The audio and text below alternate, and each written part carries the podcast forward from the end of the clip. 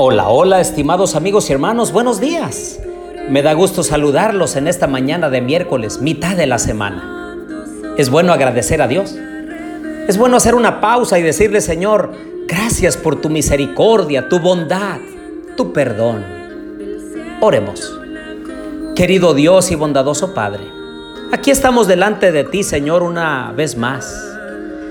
Y Queremos elevar una nota de gratitud por lo bueno que eres con nosotros, porque estás al pendiente de nuestras vidas y porque a pesar de que pasamos por situaciones complicadas y difíciles, tú nunca nos abandonas.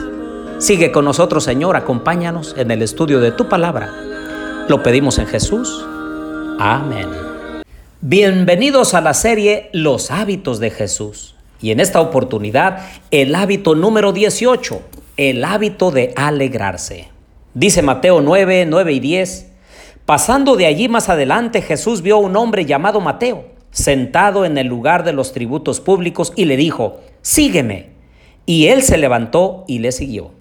Sucedió que, estando Jesús sentado a la mesa en casa, he aquí muchos publicanos y pecadores que habían venido, estaban sentados a la mesa con Jesús y sus discípulos.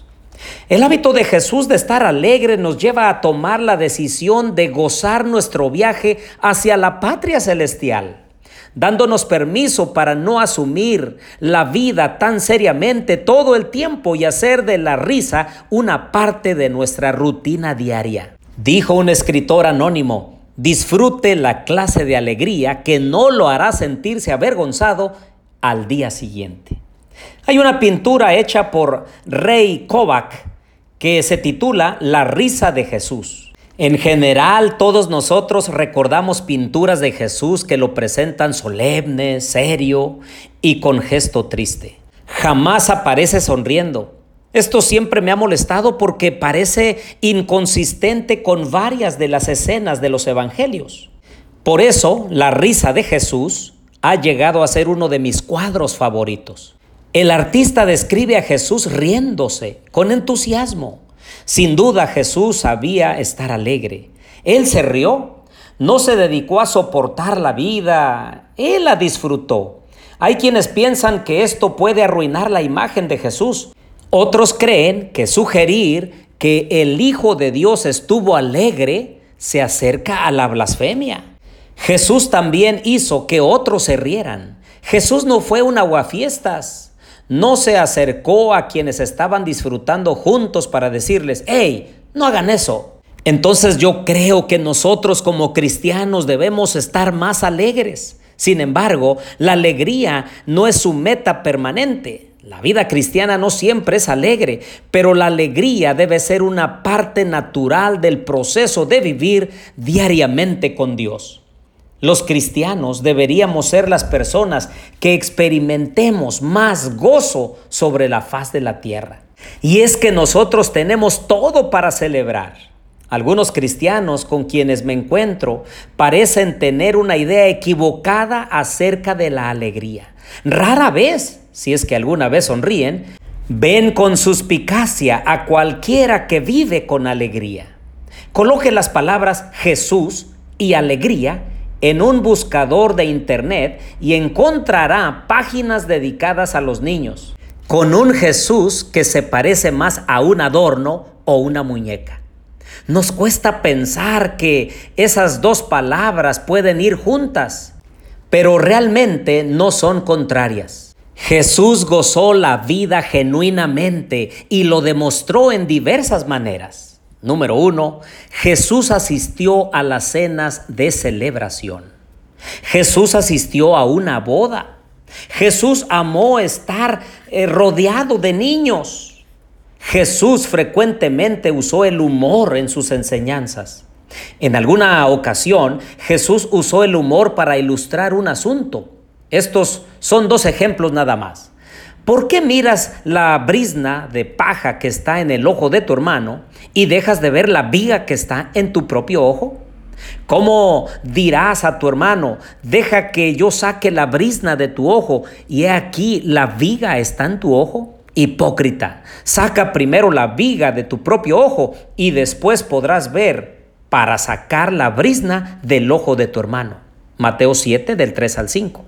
Y miren lo que dice Mateo 7, 9 y 10. ¿Qué hombre hay entre vosotros que al hijo que le pide pan le dará una piedra? ¿O al que le pide pescado le dará una serpiente? Puedo imaginarme a la audiencia sonriendo y Jesús con entusiasmo predicando estas palabras. Pero hay algunos enemigos del hábito de estar alegres. Número uno, las ocupaciones. No tengo tiempo para fiestas. Número dos, culpabilidad. Me sentiré culpable si dejo lo que estoy haciendo para ir a una fiesta. Número tres, prejuicios. Los cristianos no deben estar alegres. O por ignorancia, número cuatro, no sé cómo estar alegre. Pero el Señor en esta hora nos pide que formemos el hábito de estar alegres. Número uno, concédase el permiso de estar alegre. Dejemos de fruncir el ceño y de apretar las mandíbulas. Número dos, tome en cuenta que la verdadera felicidad ocurre dentro de los límites de la voluntad de Dios. Número tres, aprenda a reírse de sí mismo. No pasa nada. Número cuatro, mantenga una conciencia limpia. Número cinco, anímese a mirar una comedia buena y apropiada. Número seis, haga amistad con personas que disfrutan de una alegría limpia y sana. Número siete, encontremos algo fuera de nuestro trabajo que nos permita disfrutar. Número 8. Usemos el humor para diluir situaciones tensas. Número 9.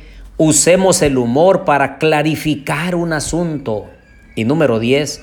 Demostremos al mundo que ser cristianos es sinónimo de alegría. De hecho, la mayor alegría de la vida proviene de conocer a Dios y caminar en su voluntad.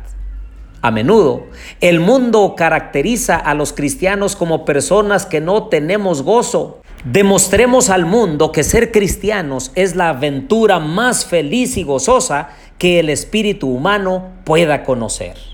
Mark Twain dijo, la raza humana tiene un arma verdaderamente efectiva y esa es la risa.